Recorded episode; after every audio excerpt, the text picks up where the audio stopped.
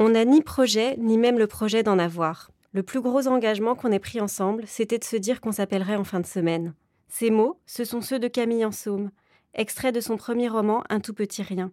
À 25 ans, Camille se retrouve enceinte de l'homme qui partage ses nuits plus que sa vie, et va devoir faire le choix le plus important de son existence.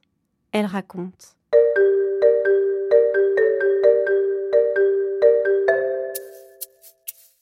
J'ai grandi à Rouen, dans une famille de quatre enfants. Je suis euh, la deuxième enfant. J'ai un frère au-dessus de moi et deux petites sœurs. Mes parents sont ensemble.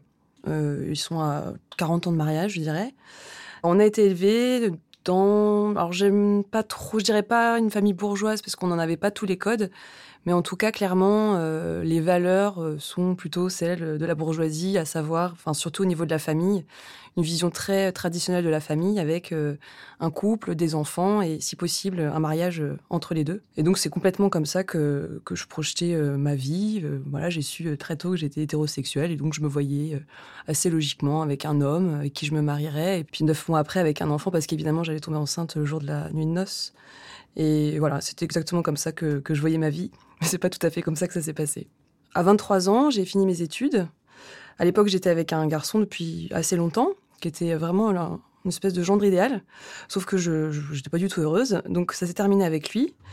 Et je me suis retrouvée euh, célibataire et j'ai commencé une période de vie que j'ai adorée puisque je, je venais tout juste de m'installer à mon compte.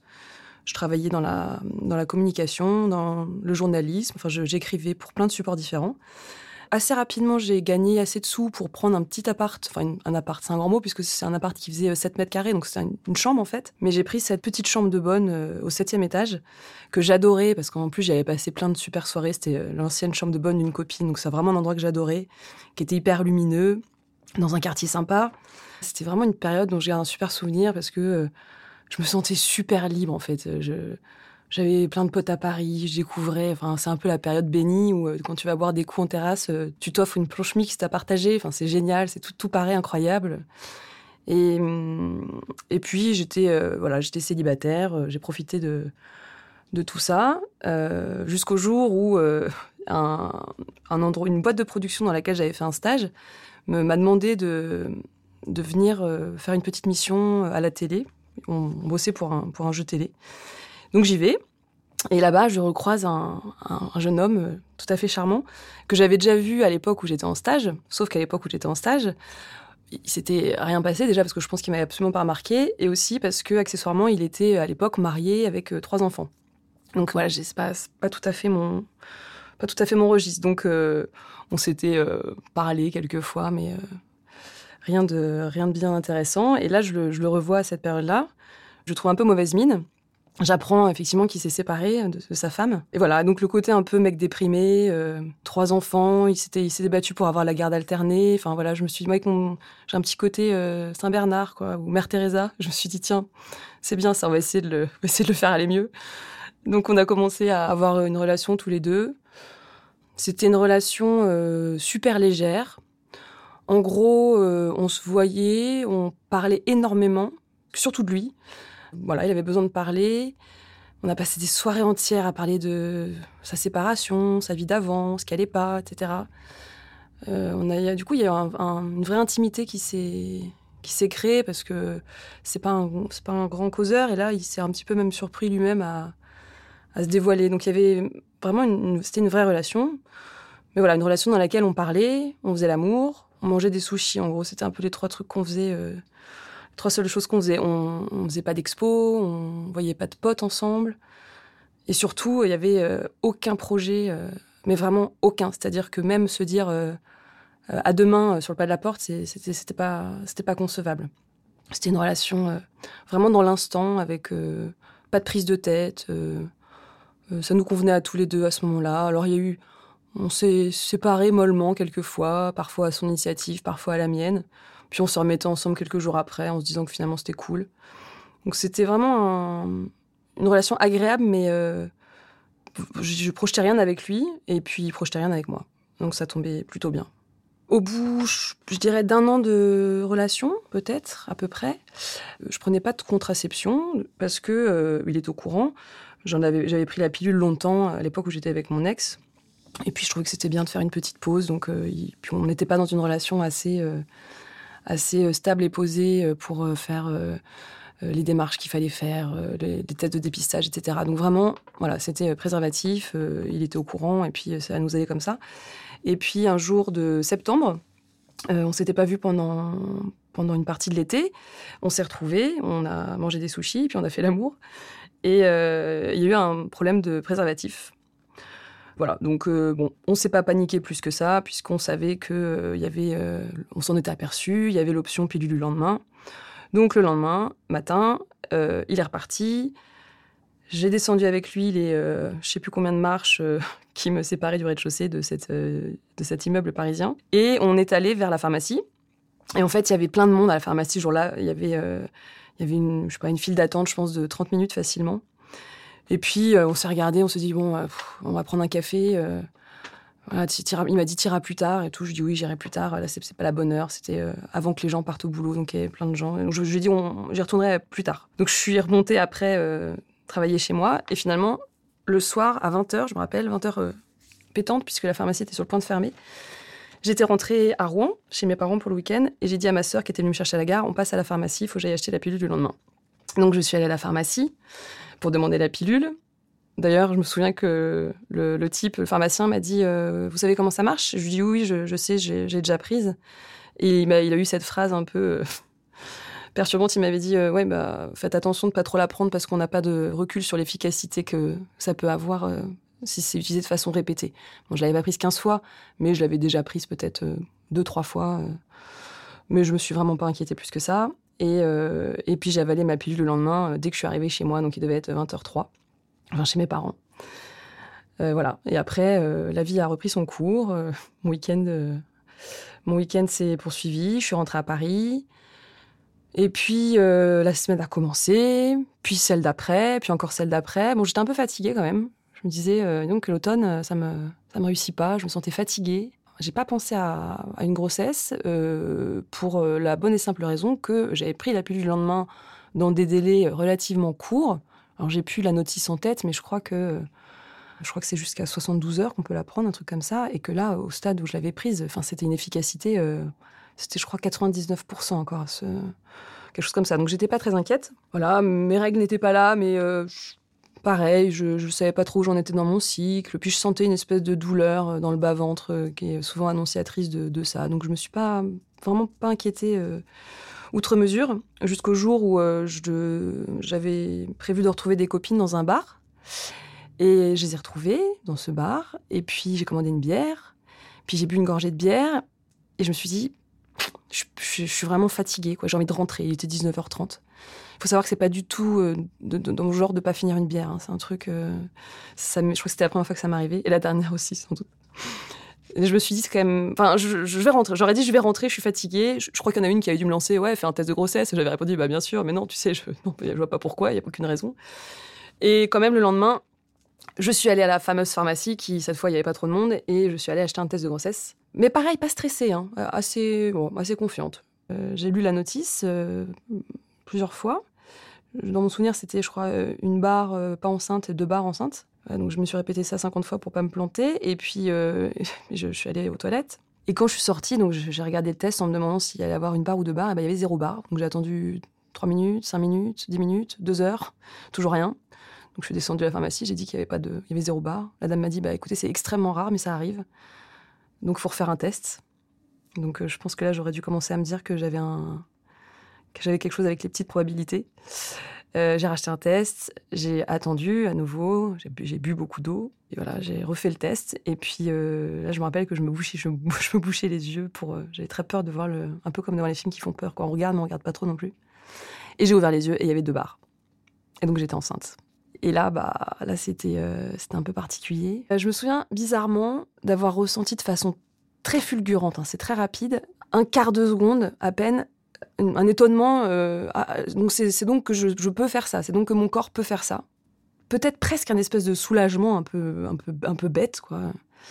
Et puis bon, malheureusement, ça passe très vite ce, truc-là, et juste après, bah, c'est, c'est la panique totale, quoi. C'est horrible, c'est qu'est-ce que je vais faire je me souviens que d'un coup, mon corps, j'étais devant la glace et j'avais l'impression que mon corps était une enveloppe complètement extérieure à moi. Enfin, je n'arrivais pas à comprendre que j'abritais quelque chose comme ça en moi. C'était, j'avais envie de laisser mon corps dans ma chambre et d'aller faire un tour en fait pour reprendre mes, esprits. Enfin, j'étais complètement paniquée par ce qui se passait à l'intérieur de moi.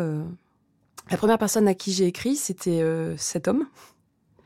Je lui ai écrit un message. Je me rappelle que j'ai écrit Il faut absolument que tu viennes. Il m'a répondu Qu'est pas ça? Il n'est pas du tout espagnol, hein, mais je sais pas pourquoi il m'a répondu Qu'est pas ça? Et je lui ai répondu Je suis enceinte. Je pense que depuis, le mec a plus jamais osé dire Qu'est pas ça de peur qu'on lui annonce qu'il est encore papa. Donc voilà, je lui ai dit Je suis enceinte. Je crois qu'il m'a envoyé un, smiley euh, un peu emmerdé, quoi. le smiley qui fait un peu la tête à moitié. Et après, j'ai appelé euh, directement, j'ai appelé une amie. Euh, c'était mon amie de l'époque. vraiment, c'était toujours, toujours, une très très bonne amie, mais c'est à l'époque, c'était une fille que je voyais tout le temps, qui habitait près de chez moi. C'était vraiment la copine du quotidien. je l'ai appelée en lui disant qu'il fallait vraiment qu'on se voit vite. On s'est retrouvés dans un café et euh, je lui ai annoncé que, que j'étais enceinte. Et puis je crois qu'elle s'est étouffée avec son café, puis après elle a un peu pleuré. En fait, il y avait un truc un peu bizarre, c'est-à-dire qu'à la fois, être enceinte à, à 24 ans, c'est, pas dramatique.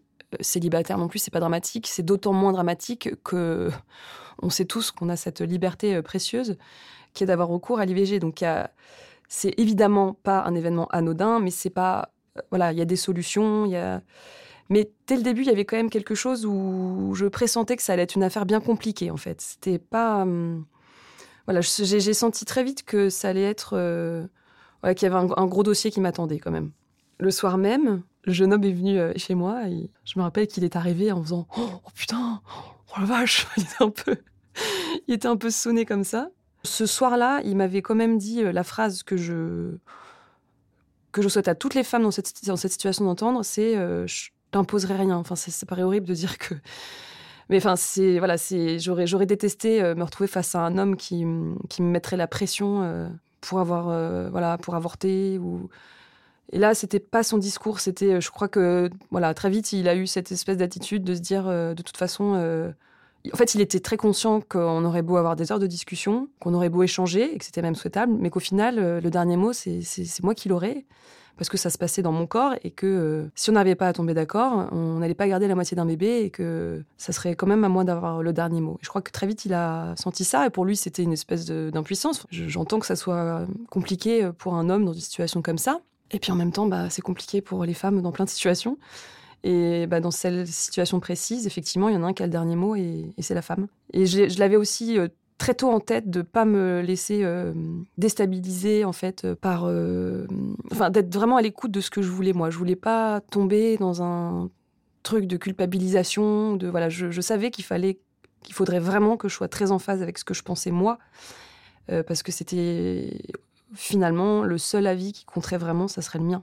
Je, l'ai pressenti très vite. Du coup en fait ça a donné lieu à des discussions qui étaient bon, il y a eu des moments moins cool, hein, évidemment, dans les jours qu'on suivit, mais globalement, il y avait quand même une espèce de, de forme de, de respect des deux côtés, à se dire, euh, bon, euh, aucun de nous deux n'a voulu cette situation. on l'a subi, entre guillemets, exactement au même degré. On s'y attendait ni l'un ni l'autre. C'est pas une histoire de bébé fait dans le dos, je sais pas quoi. C'est voilà, on ne s'y attendait pas tous les deux. On est surpris tous les deux de la même façon. Et ben, il faudra bien qu'on prenne chacun nos responsabilités par rapport à ce qui se passe en fait. Alors, euh, je sais que ça, a étonné pas mal de gens quand j'en ai parlé euh, à mes proches euh, assez rapidement. Mais j'avais une posture en fait à me dire, je prendrai ma décision contre son avis s'il le faut. À ce moment-là, je savais pas encore laquelle elle serait, mais en tout cas, je savais que le jour où je prendrais ma décision, ça serait la mienne. Et du coup, j'avais aussi, dans l'autre sens, j'avais de, enfin, une espèce de lucidité sur le fait que sa décision à lui, je la respecterais aussi, en fait que si jamais il décidait de pas, euh, pas assumer ce, bébé, ben je, le, je le laisserais partir en fait. J'avais envie qu'on soit libre tous les deux. Je suis hyper attachée à cette idée de liberté. On a cette liberté de garder ou pas un bébé. Et ben je me suis dit, bah, si je prends cette liberté, ben, lui il a aussi la sienne. Et il pourra partir et je pourrais pas foncièrement lui reprocher en fait. Ça sera pas facile, mais je pourrais pas foncièrement lui reprocher. Il n'y avait pas de haine ou de. C'était assez, enfin en tout cas de mon côté, c'était assez, euh, assez clair. J'en ai parlé, euh, j'ai annoncé assez rapidement à, mes proches, les plus proches, euh, cette grossesse. Donc, euh, mes parents et mes frères et sœurs. dans les, vraiment dans les jours qu'on suivit, qu'on suivi la, le test. Globalement, les réactions n'ont pas été positives. Je dirais à part ma, ma, dernière sœur qui était plus petite et qui en plus était à l'étranger à ce moment-là, donc était un petit peu en dehors de la, tornade en fait, donc a eu une réaction plus, plus apaisée. Euh, sinon, les autres, ça a été compliqué. Euh, j'ai été étonnée de trouver pas mal de colère. Alors, je ne m'attendais pas à ça. Je m'attendais à de l'inquiétude, de la tristesse, pas forcément de la colère. Euh, mais je pense qu'en fait, avec du recul, je pense que c'était une façon d'exprimer de la tristesse et de l'inquiétude. C'était une façon qui était pas, élaborée, qui n'était pas réfléchie. C'est des situations aussi où il y a une espèce de, y a un timing quoi. Il y a, y a une décision à prendre. Il y a les jours qui, qui, succèdent, il y a les semaines qui passent, il y a les mois qui s'enchaînent. Il y a une décision à prendre. chaque jour compte. Euh, tout le monde est un peu pris euh, à la gorge, enfin tout le monde, euh, surtout lui et moi, mais l'entourage est aussi est très très déstabilisé et se retrouve à devoir réagir vite en fait. Et quand on doit réagir vite, on réagit pas forcément bien. donc voilà, les réactions n'étaient pas pas les réactions idéales qu'on pourrait attendre, mais en même temps, je, le saurai plus tard en, en devenant à mon tour maman je pense que les parents font ce qu'ils peuvent. C'est un peu à ça qu'on les reconnaît. Et, les miens ont fait ce qu'ils ont pu. C'est facile de refaire l'histoire après. Tout le monde, on peut toujours refaire les histoires après en se disant ça aurait été mieux, ça aurait été machin. Mais moi aussi, j'ai eu des réactions qui auraient pu être mieux à l'époque. On a, on a tous fait ce qu'on a pu. Aujourd'hui, j'ai pas du tout de colère par rapport à ce qui s'est passé. Et à l'époque, j'en avais pas non plus, en fait. C'est-à-dire que j'avais vraiment d'autres chats à fouetter que, que de tenir un registre de la réaction des gens. Euh, et de mettre des bons points et de distribuer des bons et des mauvais points. J'étais vraiment dans un truc. Euh, il fallait que je, que je prenne ma décision. Euh, j'ai eu des, milliards de réactions positives. Et puis après, avec ma famille aussi, ça s'arrangeait. Bref, j'ai vraiment été, euh, été très bien entourée. Donc, je prenais tout ce qu'il y avait à prendre. Et puis le reste, oh, le reste, je laissais. Je me disais, on verra plus tard. quoi. Après le test, j'ai fait une, analyse au labo, puis donc qui a confirmé la grossesse, puis une échographie de. comme c'était un parcours un peu particulier, en fait, j'ai J'en ai parlé à quelqu'un de ma famille euh, qui m'a conseillé un obstétricien à Paris, parce que je ne connaissais pas de spécialiste à Paris. Et je suis arrivée chez ce type-là. Il se trouve que sur la plaque euh, d'entrée de son cabinet, il y avait marqué euh, spécialiste de l'infertilité. Je me suis dit, il va pas être déçu quand je vais arriver, que je lui ai raconté que je suis enceinte par accident et que je sais pas du tout quoi faire, et ça a pas loupé. Euh, je... Donc il, me fait asseoir, il me dit alors, euh, vous êtes enceinte, vous avez quel âge? Je lui dis 25 ans, il me dit ah génial, c'est super, c'est l'âge idéal.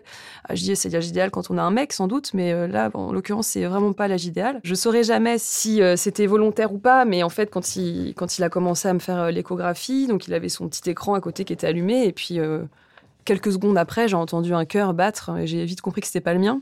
Il a éteint le son et euh, voilà, j'ai compris rapidement que c'était le cœur du bébé qui battait déjà. Évidemment que je pense que ça, ça a dû jouer. Parce qu'en fait, euh, j'ai trouvé ça magique que ça fonctionne déjà. C'est-à-dire que même sans savoir si je voulais garder ou pas ce bébé, je me suis dit, waouh, il y a un cœur qui bat et qui bat correctement. C'est incroyable que, le, que mon corps à moi soit capable de produire un truc comme ça. Je trouvais ça complètement dingue, en fait ça m'a j'ai une amie à laquelle j'ai avec qui j'ai souvent parlé à cette époque-là qui qui avait aussi entendu le, le cœur de, de, ce bébé euh, enfin de ce bébé de ce, ce fœtus au moment où euh, où elle était encore euh, pas sûre de sa décision et, elle ça avait été un déclic dans l'autre sens. C'était ce son-là lui avait rappelé enfin lui avait montré avec beaucoup d'évidence qu'elle n'était pas du tout pas du tout dans, ce désir d'avoir un enfant à ce moment-là. Donc, euh, moi, je pense que ça a joué un petit peu dans l'autre sens.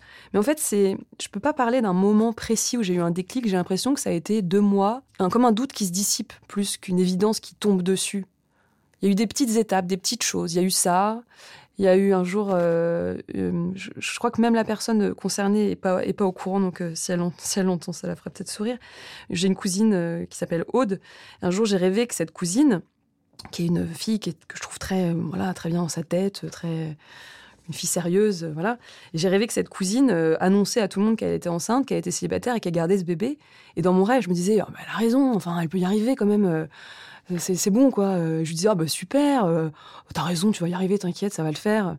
Et je sais pas pourquoi, en rêvant, je me suis dit, mais pourquoi j'ai rêvé que Aude était. Mais en tout cas, je me suis quand même dit, c'est des espèces de petites choses comme ça que vous cueillez au fil du temps je pense qu'il se passe la même chose d'ailleurs quand la décision, dans, l'autre sens, c'est des, petits indices qu'on cueille comme ça qui, qui, dissipent un doute en fait. Et aussi un autre, je me souviens d'un autre, parce que j'ai parlais à beaucoup d'amis à, cette période. Et je me souviens d'un texto reçu par une amie qui un jour m'a dit, euh, après une soirée à parler de tout ça, où moi j'ai, enfin de, soirée à dire, je, ne sais pas quoi faire, je ne sais pas en fait, je voudrais tirer à pile ou face quoi. Et cette amie m'avait envoyé un texto en me disant, euh, avoir un enfant toute seule, c'est difficile mais pas impossible. Ben, c'est pas du Proust, hein, mais quand même, je me rappelle m'être dit. Enfin, ça m'avait complètement fait un déclic parce que je crois que jusque-là, j'étais dans un mouvement de balance un peu bizarre entre soit ça va être l'enfer, c'est impossible, t'es complètement folle de croire que tu vas y arriver. Soit que si je gardais ce bébé, j'étais une espèce d'écervelée qui voulait jouer à la poupée. Euh, j'ai l'impression d'être dans confession intime, quoi. Euh, à 13 ans et demi, elle décide de garder son bébé. Euh. Enfin, j'avais l'impression que j'étais entre ces, deux trucs-là et je, n'arrivais plus à savoir où j'étais là-dedans. Et c'est ce petit texto qui me dit c'est difficile, mais c'est pas impossible. Et ben ça m'a un peu remis aussi les idées en place, je crois. Je me suis rendu compte que j'étais prête à vivre quelque chose de difficile. Et puis euh, la, deadline hein, des trois mois que j'avais noté dans mon agenda commence à approcher. Quand je voyais cette date-là, je me disais mais non, tu vas pas y aller, tu vas sécher quoi. En fait, je crois que c'est la première fois de ma vie que je sentais un truc très fort et que je savais que c'était pas raisonnable mais que je voulais le faire quand même. Je vais peut-être en chier mais je vais essayer, essayer d'y arriver. Ce jour-là, en fait, c'était un peu comme une annonce de grossesse parce que j'ai appelé, j'ai rappelé ma famille et mes proches en leur disant bah, je voulais vous annoncer une bonne nouvelle, je suis enceinte. Alors elle me disait oui, bah merci, on sait, oui, ça fait trop qu'on dort plus. Euh. Je dis non, non, mais là je suis enceinte, je suis enceinte en fait, je suis vraiment enceinte, c'est-à-dire que je suis enceinte et c'est une bonne nouvelle. À partir du moment où j'avais pris cette décision, c'était une bonne nouvelle et je voulais absolument que ça soit perçu comme étant une bonne nouvelle. Bon, alors j'ai pas écrit un texto au père en disant en fait j'ai une bonne nouvelle, je suis enceinte. Je lui ai écrit que ma décision était prise, que j'allais garder ce bébé et que de mon côté euh, je m'engageais à respecter sa décision et que je, je ferais absolument euh, rien qui pourrait aller dans le sens, dans l'autre sens, que je, respectais complètement, que je cherchais, euh, que j'attends, que je, je, prenais euh, mes responsabilités en considérant que c'était euh, sans lui et que je lui demanderais rien, ni maintenant, ni dans six mois, ni dans dix ans. voilà, c'était très clair dans ma tête que je, voilà, que j'assumais, enfin que j'assumais ma responsabilité, voilà, mon choix et que je le laissais assumer le sien. Il m'a répondu qu'ok, qu'il prenait bien note de ma décision et que en gros, qui me souhaitait euh, une, belle route, qui nous souhaitait une belle route. Je me souviens que les gens euh, qui me disaient euh, à ce moment-là, qui me disaient Oh, t'es, hyper courageuse d'avoir pris cette décision, ça me mettait un peu hors de moi parce que je me disais Mais non, en quoi je suis courageuse? Est-ce que ça voudrait dire que les filles qui décident de ne pas garder leur bébé, elles sont moins courageuses? Il n'y a pas une solution qui me paraît plus courageuse que l'autre, vraiment pas. Ce qui me paraît très courageux, et là où je trouve que j'ai eu du courage, c'est que j'ai, réussi à m'écouter, à vraiment à faire fi du reste et à, et à me dire je, voilà, je prends ma décision. Mais les filles qui prennent l'autre décision, mais est-ce qu'on imagine vraiment le courage que ça demande Est-ce qu'on imagine euh, le cheminement que ça demande? Alors une fois que ma décision est prise, euh, donc il me reste six mois de grossesse, si tout va bien, et les trois mois qui sont derrière moi sont, sont pas des mois très agréables. Hein. Euh, c'est une période assez angoissante et ça et je me dis que ça a assez duré et j'ai vraiment envie que les six mois qui suivent soient des mois agréables je suis donc euh, en bonne santé, je suis jeune, je suis quand même hyper bien entourée. Bon, il y a quand même des petits soucis. Euh, j'habite dans 7 mètres carrés et euh, je suis à mon compte, donc j'ai pas un boulot très stable et je suis clairement super en stress sur ces aspects-là. Je suis évidemment très consciente que je vais donner naissance à un bébé qui va grandir sans son papa, sachant en plus que dans ma famille, mon papa est très important pour moi c'est une figure euh, à laquelle je suis hyper attachée en fait. Le papa, euh, voilà, le papa, moi je trouve ça trop trop chouette d'avoir un papa quoi, avoir un bon papa. Donc je me dis bon, mon bébé il a pas de chance parce que moi j'ai quand même eu un super papa. Euh, voilà, ce bébé on n'aura pas un et ben, je me dis il faudra que je sois aussi bien qu'un papa et une maman réunis. voilà. En même temps je suis un peu en mode pilote automatique, faut que j'assure. Et ça me donne une espèce de force que je soupçonnais pas. Les conflits qu'il y a aussi encore à ce moment-là avec ma famille, ça me bousille pas. Je me dis, euh, ok, bon, bah, va falloir faire, euh, faire avec ou faire sans, enfin peu importe, en tout cas, va falloir y arriver. Donc je, vais y arriver, je vais me démerder, je vais euh, trouver les ressources. À la fois, en même temps, je suis une grande fille, hein, j'ai décidé de garder un bébé. Et bah, il va falloir que je que, que j'y arrive. Donc je me sens assez portée en fait. Je me sens assez portée. Euh, alors j'ai zéro, zéro, nausée, euh, zéro, euh, rien du tout, mais rien du tout. J'ai pas envie de fraises, hein, parce qu'en fait, quand, quand on n'a pas de mec pour aller chercher des fraises, on n'a pas envie de fraises. Hein, c'est aussi simple que ça. Je, je prends pas beaucoup de poids. Enfin, genre, je pense que je suis la, je suis la faillotte du, de l'obstétricien parce que je prends un kilo par mois à peine. J'ai aucun symptôme de femme enceinte en fait. J'ai pas beaucoup de ventre, j'ai toujours pas beaucoup de seins. Je suis en fait un peu comme une demi-femme enceinte parce que je peux pas vraiment me déployer en tant que femme enceinte. Parfois, euh, voilà, je me balade chez Monoprix, je suis au rayon euh, je regarde des trucs bout et je me rappelle que ça me concerne en fait. Je me dis ah ouais, c'est quand même assez abstrait en fait. Je suis quand même, mon esprit est très occupé par des préoccupations euh, logistiques et bon, à ces périodes-là, je suis encore, j'ai encore un peu de mal à me, à me connecter avec la magie du, de la période. Mais après, ça vient. Alors certes, j'ai pas de, j'ai pas de, papa qui me met la main sur le ventre dans le canapé pendant qu'on regarde la télé, mais euh, j'ai des copines euh, qui n'en peuvent plus, euh, qui trouvent ça dingue. Quand j'arrive en soirée, les gens ils font Oh, t'es enceinte, c'est fou Alors que bon, autant vous dire que je pense que 5 ou 10 ans après, les gens disent plus ça. Mais à cette époque-là, tout le monde trouve ça dingue. Du coup, il y a beaucoup de bienveillance en fait. Je suis hyper aidée aussi, à tous les niveaux. Alors, je peux être insupportable si je veux, on me dit rien. Je peux arriver en retard, on me dit rien. Je suis pas, je suis pas une femme enceinte chiante, je peux pas. Donc, on peut me fumer sous le nez, je dis ça dérange pas. Enfin, donc euh, je suis euh, un bon petit soldat euh, bien sage, un bon petit soldat qui doit quand même trouver un, appart à un moment, parce que je me suis quand même posé la question en me disant, après tout, bon, quand ce bébé va naître, il sera, sera pas très grand, 7 mètres carrés à, deux, bon, ça va. En fait, non, ça allait pas du tout. Donc, rapidement, je, je, me suis dit que ça allait pas le faire. J'ai fait des demandes de logements sociaux à Paris, mais ça n'a pas marché. À l'époque, Rachida Dati était, était maire de mon, arrondissement et elle, elle venait de la coucher de son bébé. Si je me rappelle bien, le papa était pensé à pas trop qui c'était.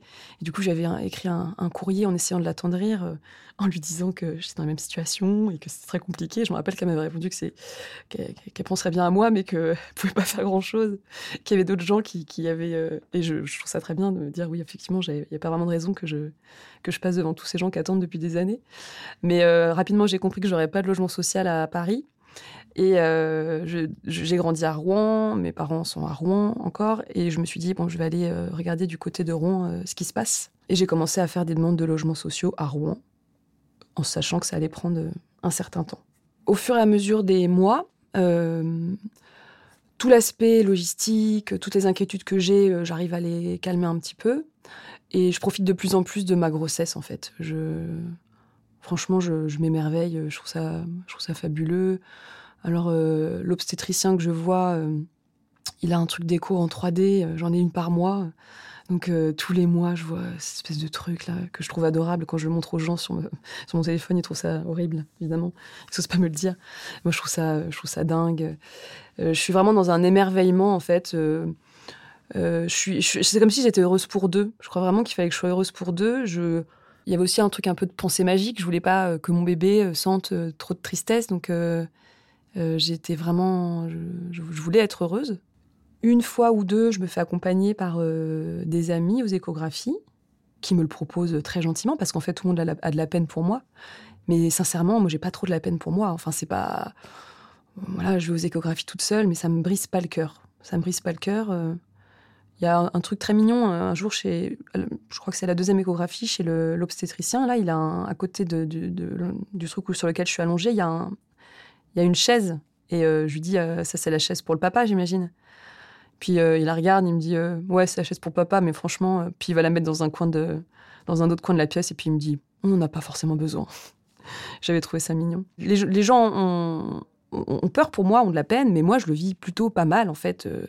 je suis, peut-être peut qu'il y a des hormones aussi, mais je suis, je suis en forme, je suis gaie, je suis contente. Euh, j'ai des moments aussi où d'angoisse énorme, qui, qui, une angoisse qui vient me submerger. Euh. mais à ce moment-là, en général, j'entends trois coups à la porte et j'ai des copines qui débarquent avec euh, une bouteille de vin que je pourrais pas boire et, des trucs à manger et puis qui, qui, ont, bien senti que ça allait pas et qui sont là. Et donc,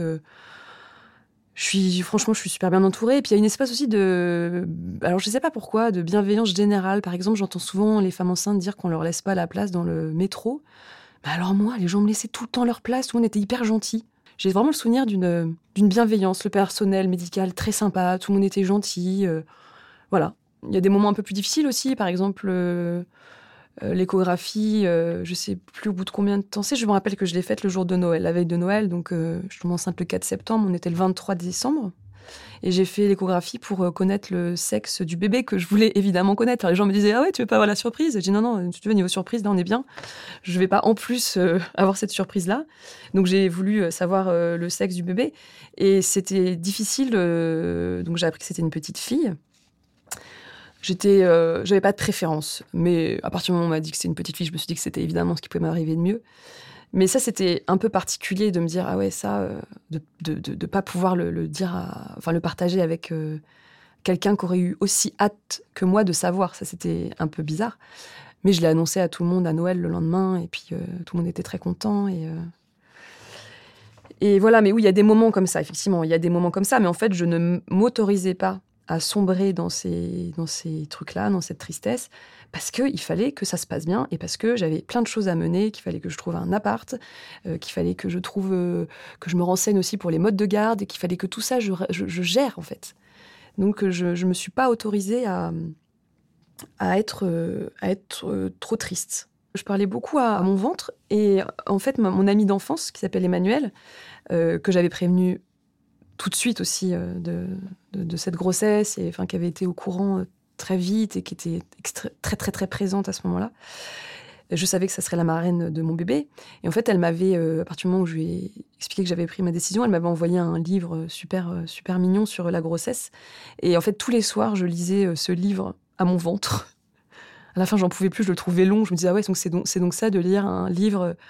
C'est long, en fait. J'espère qu'ils sont pas tous aussi, aussi chiants parce que mais je lui lisais tous les soirs. C'était une façon de. Je savais pas très bien quoi lui dire en fait, parce que j'étais un peu embêtée sur les mots que j'allais pouvoir utiliser pour lui expliquer tout ça. Donc en attendant de savoir vraiment quoi lui dire, je lui lisais ce livre. Et euh, franchement, je, suis sûre qu'elle entendait. Et puis, euh, et je la sentais vachement bouger. Je faisais vachement de films. Je me sentais extrêmement connectée en fait à ce bébé. À l'époque, je, je, savais qu'il faudrait que je lui explique son histoire et, surtout je savais que je ne voulais absolument pas de secret sur son histoire parce que faire un secret serait ça aurait été une façon de penser que c'était dramatique. Or pour moi il y avait rien de dramatique. J'avais pris une décision.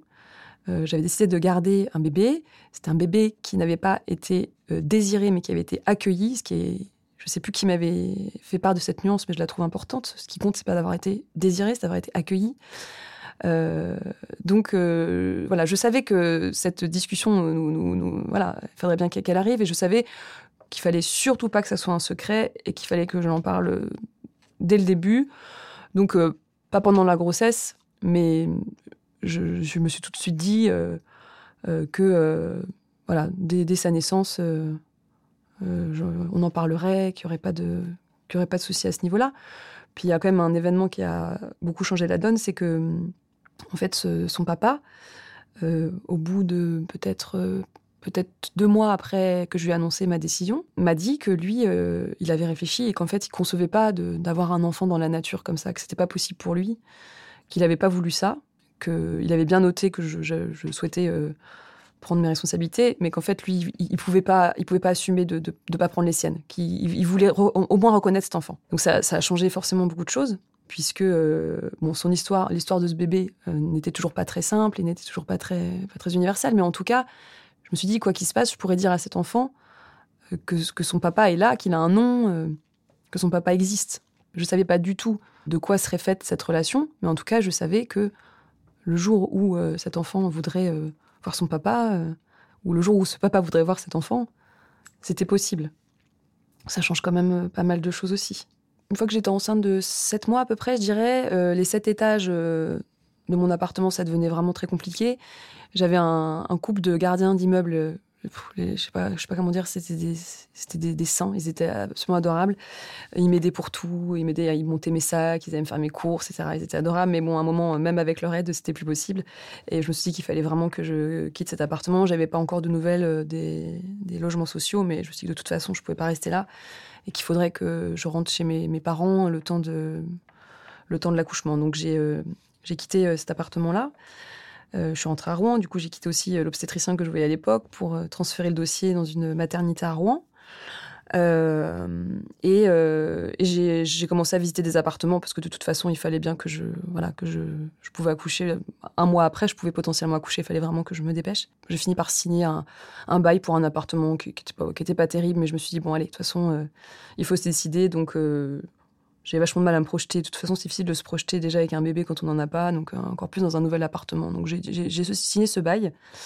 Et en attendant, je suis, euh, je suis retournée vivre chez mes parents. Euh, même si euh, le papa de ma fille avait, l'intention de la reconnaître, j'étais pas forcément très à l'aise avec, et lui non plus d'ailleurs, avec l'idée qu'il assiste à l'accouchement.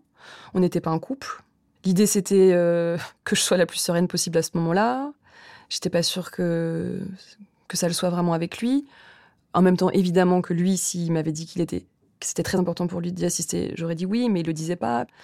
Euh, donc moi, dans le doute, j'ai appelé ma, mon amie d'enfance, Emmanuelle, et je lui ai demandé si elle acceptait. Et non seulement elle acceptait, puis en plus elle était euh, hyper heureuse, hyper touchée euh, que je lui demande ça. Elle, elle était déjà maman de deux enfants. Elle était enceinte de son troisième. Et elle était hyper contente. Elle me dit, oh, puis en plus, elle, est à la maternité sans accoucher, ça doit être génial. Donc elle était ravie. Donc je savais que, que voilà, peut-être que le papa serait là. Et en tout cas, euh, mon ami euh, serait euh, avec moi. Je crois que ma maman a été, enfin, je, suis même sûre, parce qu'on en a parlé après, elle a été assez triste que je lui propose pas. Je pense que dans la plupart des cas de, de femmes enceintes seules, c'est ce qui se passe. Mais en fait, ça m'a même pas vraiment traversé l'esprit. On avait à cette époque-là des relations qui n'étaient pas assez apaisées pour que pour que ça soit possible. Enfin, c'était trop compliqué. Et moi, je voulais vraiment aller vers quelque chose qui me, qui me réconforte et qui m'apaise. Et, et, voilà, l'option Emmanuel, ça me paraissait être la, la plus logique. Donc, euh, à partir du moment où j'ai su qu'elle serait là, ça m'a déjà retiré une belle épine du pied. J'avais pas particulièrement peur de l'accouchement. Euh, je me disais, bon, de toute façon, il faudra bien qu'il sorte de là.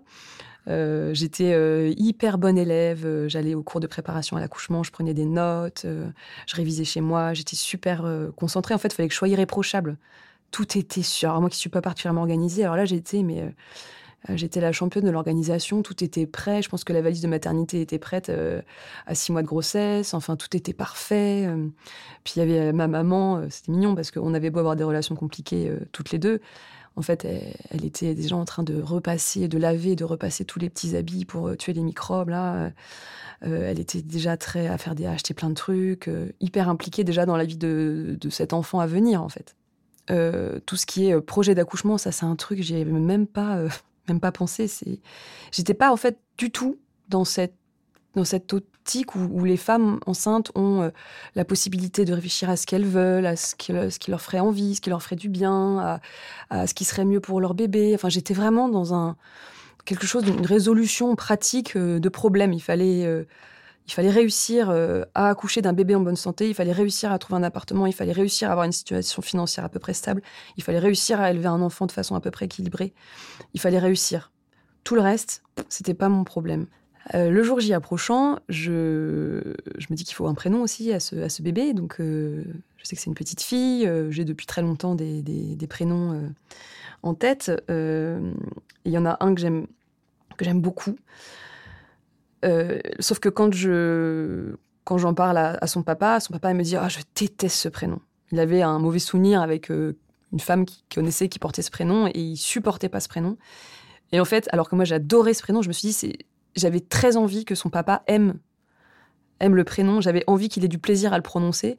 C'était hyper important pour moi. Je, savais que le lien serait sans doute difficile à créer, que c'était un lien très particulier et tout ce qui pouvait euh, euh, donner à cet enfant était bon à prendre, y compris euh, son avis pour un prénom.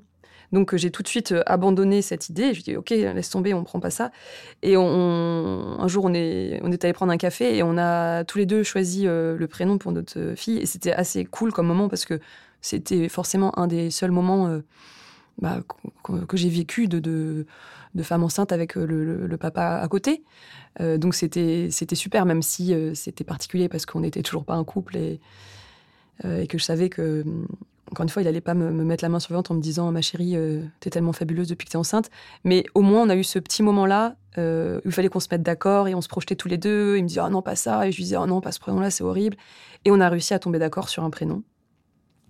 Et c'était et maintenant d'ailleurs ça me fait rire parce que moi je suis absolument convaincue que c'est moi qui ai trouvé ce prénom et lui il ose dire à notre fille que c'est lui qui a eu cette idée de prénom. Donc ça prouve qu'on l'aimait quand même tous les deux. On est à peu près à huit mois là, de grossesse. Euh, j'ai cet appartement dans lequel je suis censée emménager puisque j'ai signé le bail. Et en fait, je reçois un appel des organismes de logements sociaux. Ils ont un appartement qui est disponible. Je vais le visiter avec mon père toujours un peu bizarre ce moment où tu arrives avec ton père et ton gros ventre et tu dis alors c'est pas du tout ce que vous croyez, c'est mon père. Hein, c'est voilà. Euh, et en fait, je visite l'appartement et l'appartement est super et il y a une baignoire alors que dans l'autre appartement il y avait pas de baignoire. Il y a une baignoire. Je me dis ah mais oui mais la baignoire il me faut absolument une baignoire. Il y a un micro-ondes. Je me dis ah mais oui mais un micro-ondes génial. Tous ces petits trucs matériels qui pourraient éventuellement me simplifier la vie me paraissent euh, euh, comme des boîtes de sauvetage auxquelles il faut absolument que je m'accroche parce que tout ce qui pourra me simplifier la vie, il faut que je le prenne en fait. Et cet appartement-là, vraiment, je vois qu'il va me simplifier la vie. Et je l'adore. Et donc, je résilie le bail de l'appartement que j'avais pris. Et euh, je, je, signe le bail pour celui-là. Donc, pendant deux heures, je me retrouve quand même avec deux appartements, ce qui est un comble pour une mère célibataire avec des moyens limités. Mais je me retrouve avec deux appartements. Et finalement, euh, je récupère les clés de cet appartement super euh, à Rouen.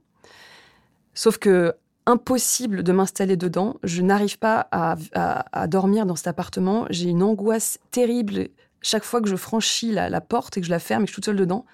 J'ai l'impression que je vais accoucher toute seule dans ma salle de bain et que euh, je n'aurai pas le temps d'appeler euh, qui que ce soit et que je vais finir par accoucher dans ma baignoire euh, et que ça va être horrible. donc je, je, suis super angoissée et je retourne vivre chez mes parents à nouveau alors que j'étais censée m'installer enfin chez moi. Là je me sens un peu un peu merdeuse quand même parce que après, euh, après euh, huit mois passés à dire que j'allais y arriver et que j'avais pas peur, je me retrouve quand même dans mon lit de petite fille avec mon papier peint Laura Ashley à me dire j'ai trop peur, je vais pas y arriver. Donc mon accouchement est prévu pour le 4 juin et à partir du 15 mai, mon ami Emmanuel débarque à Rouen avec ses deux mômes et son gros ventre pour être sûr d'être là le jour de l'accouchement. Donc ça c'est le genre de cadeau. je la remercierai jamais assez et je, souhaite à tout le monde d'avoir une, amie comme ça dans une situation comme celle-là. C'est assez dingue, je m'en remets toujours pas en fait de cette gentillesse. Donc elle, est là et elle m'appelle tous les jours en me demandant alors, t'es prête? Je dis bah moi oui, mais bon, le bébé n'est pas encore prêt visiblement. À cette période, cette année, c'était en 2009, il fait hyper beau. Je me rappelle au mois de juin, il fait super chaud. J'ai un gros ventre, mais j'ai pas pris beaucoup de poids. Je suis encore très mobile. Je, fais plein de trucs. Je marche tout le temps. Quand on fait des courses euh, d'ameublement avec ma mère, je lui demande de porter euh, tous les sacs euh, tous les sacs lourds pour essayer de déclencher l'accouchement parce que j'en peux plus à la fin. Et donc les gens la regardent comme si elle était une horrible marade qui, faisait poser, qui faisait porter les sacs à sa fille enceinte. Donc je suis obligée de justifier à chaque fois. Non, non, c'est juste parce que j'ai envie d'accoucher rapidement là. Et puis un, soir de, un soir de juin, j'ai une énorme contraction qui me fait sentir que ça, c'est imminent. Il me semble que j'ai perdu les os, mais je suis pas très sûre, c'est pas très net, donc j'hésite. Pendant de nombreuses heures, je me dis, est-ce que c'est ça? Est-ce que c'est pas ça? Il faut savoir que les choses se passent jamais normalement avec moi. Euh, je sais très bien que normalement, quand on perd les os, on, le sait. Enfin, je toujours entendu dire, enfin, t'inquiète pas, tu le sauras, tu peux pas passer à côté. C'était pas le cas, mais en même temps, c'était quand même pas très normal ce qui se passait. Donc, j'étais vraiment perdue. Là, pareil, je me disais, j'aurais quand même bien aimé avoir un mec, là, un homme à côté de moi qui prenne la décision ou qui m'aide ou qui me dise, euh, on y va. Mais là, il fallait que je me débrouille. Je me suis dans ma chambre. Euh, à me dire mais qu'est-ce que je dois faire? Je savais vraiment pas quoi faire. J'appelle Emmanuel qui finit par me dire euh, écoute, euh, attends un peu, si tu as d'autres contractions, rappelle-moi. Et en fait, les contractions se rapprochent et je finis par l'appeler. Et euh, il était 4 heures du mat, je pense. Je vais dire, je vais faire un bisou à ma petite sœur qui était là et à mes parents dans leur lit en disant bon bah je vais accoucher, à demain. Et je sors de chez moi à 4 heures du mat. Je vais au bout de la petite allée de chez mes parents avec mon énorme ventre et mon sac là, mon sac de maternité. Et puis je vois Emmanuel qui arrive dans sa petite Clio en klaxonnant comme une dingue, elle était trop contente. Euh. On a l'impression qu'elle venait me chercher pour aller en boîte, elle était toute contente. D'ailleurs, on croisait tous les gens qui rentraient de boîte, c'était marrant. Et, euh, on est allé à la maternité. Et en fait, ils m'ont, examiné et ils m'ont dit que j'avais une. Euh, comment ça s'appelle? La poche des os qui était percée, ça s'appelle. Donc, je sais plus. Une, ouais, une rupture de la poche des os, mais je crois que c'est pas, pas net, c'est juste percé. Une fissure, une fissure de la poche des os. Et c'est pour ça que c'était pas très, pas très évident. Mais en tout cas, le bébé était plus en milieu stérile, donc j'avais bien fait de venir. J'ai passé, euh, donc, euh, j'ai passé euh, plusieurs heures dans une petite salle où j'avais très froid parce que j'avais pas pensé à prendre de. Je crois que je crois qu'Emmanuel était repartie avec mon sac. On n'était pas très organisés. Elle était repartie avec mon sac chez elle, s'occuper de ses enfants qui étaient en train de se réveiller. Moi, j'étais toute seule dans cette pièce et j'avais froid. Et là, pareil, là, je me disais, j'aurais bien aimé avoir un mec qui me ramène un pull. et, et je commençais à vraiment à douiller bien. Et la sage-femme, euh, qui était euh, adorable, J'aimerais bien la retrouver. Elle s'appelait Noémie. Elle était hyper belle. Elle était d'une gentillesse hallucinante. Et elle, elle est venue me, voilà, m'accompagner en me disant qu'on allait me poser la péridurale, en me demandant si je veux la, la péridurale. Quelle question Évidemment que je la veux. J'en veux deux. Et donc, ils m'ont posé la péridurale. Et en fait, je me souviens que je me suis endormie. J'étais complètement défoncée. J'étais vraiment, je crois qu'ils avaient bien, ils avaient bien chargé. J'étais un, peu, un peu fatiguée.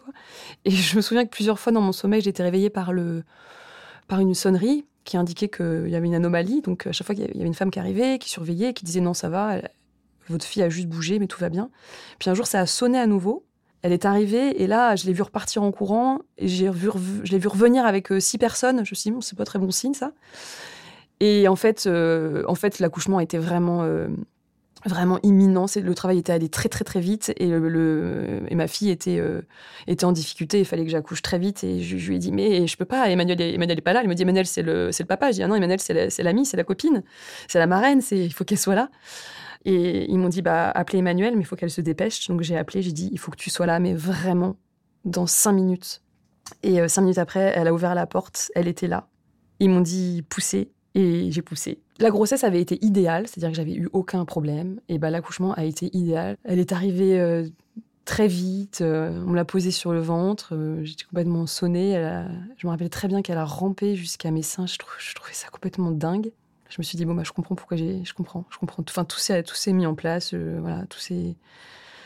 La, la, vie retournée, la vie retournée rond en fait. Tout était tout était, tout était là, tout était normal. Je, comprenais pourquoi, euh, pourquoi il y avait eu tout ça, pourquoi, pourquoi j'avais senti dès le début que, que, ça allait être difficile, mais que ça, que ça allait, ça allait bien se passer. J'ai eu cette espèce de conviction que, en fait, ça allait bien se passer. Après, les souvenirs sont assez flous. Alors, Emmanuel, euh, elle était, elle prenait des, plein de photos, elle les envoyait, enfin, elle, prenait des photos qu'elle envoyait régulièrement au, au, papa, en fait, juste, juste avant que, que notre fille arrive. Elle lui disait c'est imminent. Et euh, c'est moi qui ai fini par lui envoyer un texto en lui disant euh, ça y est, elle est là, elle est née. Notre, euh, je me rappelle que j'ai marqué notre fille est là. C'était bizarre de marquer, de dire ça parce que je pense que c'est la première fois que je disais notre. il était 16h10, quand, 16h09 quand j'ai accouché. je suis remontée dans ma chambre. J'ai une amie qui est arrivée à 16h14, je crois. J'avais pas du tout Enfin, j'étais pas du tout prête à recevoir des gens, mais ça, c'est un, c'est un, symbole, un joli symbole. En fait, tout le monde était tellement euh, bienveillant, tout le monde avait tellement à cœur que je sois pas triste.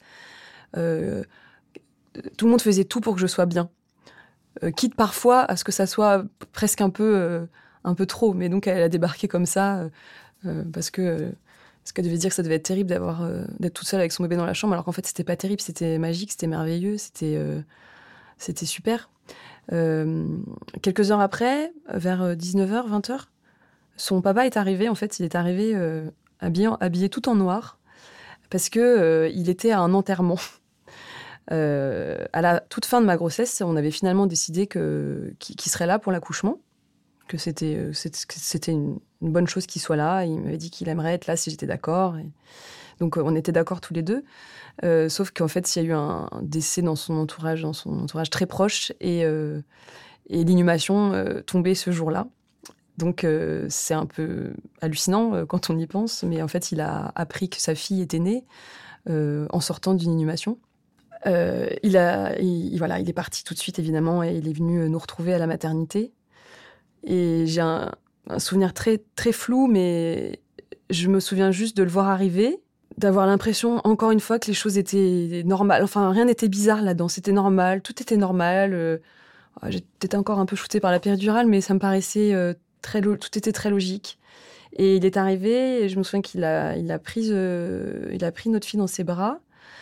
Il s'est assis avec elle. Il n'arrivait pas à détacher son regard d'elle. Il était complètement fasciné, alors qu'il avait déjà eu trois, trois enfants, donc c'était sa quatrième. Il était habitué au nouveau-né, mais euh, voilà, il était, je crois que c'est un émerveillement, un émerveillement qui, se qui se renouvelle à chaque fois.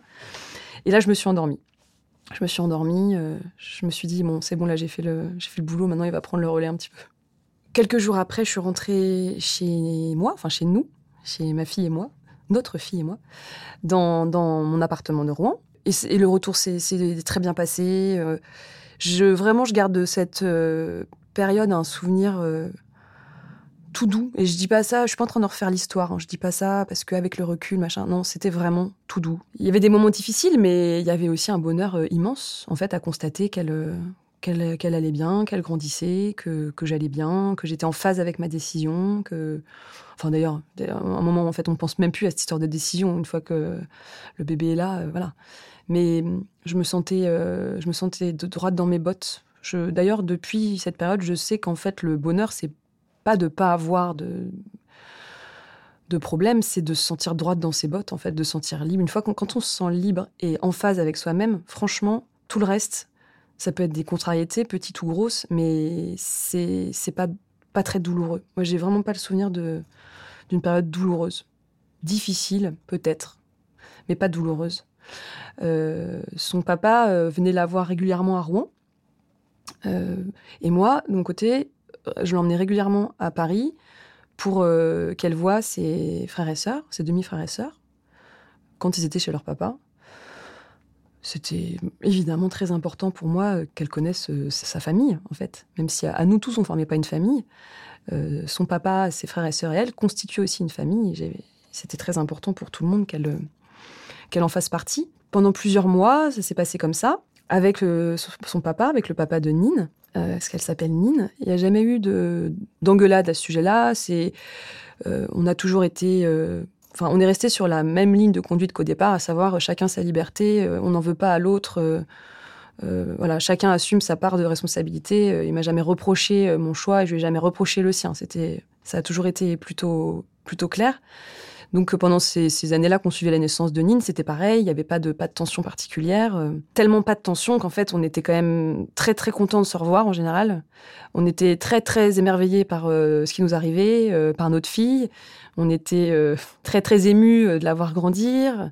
Et on était quand même très très contents à chaque fois qu'on était tous ensemble. Donc au bout d'un moment on s'est rendu compte que qu'on était peut-être très très amoureux et que si c'était le cas, ça serait très très dommage de pas vivre ensemble. C'est une drôle d'histoire, c'est un peu un, conte de fées à l'envers, euh, puisqu'on a commencé par euh, faire un enfant, euh, limite avant d'échanger nos numéros de téléphone respectifs.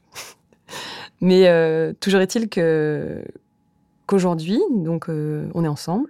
Donc Nine vit avec son papa et sa maman depuis ses depuis ses trois ans, donc depuis six ans. Nine a toujours su ce qui s'était passé. Elle a toujours euh, été au courant euh, qu'elle avait eu un début de vie particulier. Alors j'utilisais une expression un peu imagée. Je lui disais, tu sais, en général, les parents, quand ils se rencontrent, ils ont un appartement, ils ont une chambre pour le bébé, ils ont, ils ont, ils ont préparé un lit, ils ont acheté euh, ce qu'il faut pour le bébé. Et, quand le bébé arrive, ils sont prêts à l'accueillir. Nous, on n'était pas prêts. Tu nous, as, tu nous as fait une surprise, on n'était pas du tout prêts. Alors on a un peu paniqué. On savait pas très bien comment on allait faire pour accueillir comme il se, doit un, super bébé comme toi, et on a eu peur. Mais en fait, je crois que ça résume bien, on a eu peur. On a tous les deux eu peur. On a tous eu peur, en fait. Et, aujourd'hui, ben, on n'a plus peur. Vous avez aimé l'histoire de Camille en Saume Mettez-nous des étoiles sur iTunes, partagez-la et venez découvrir tous nos témoignages de femmes dans les autres épisodes de Elle raconte.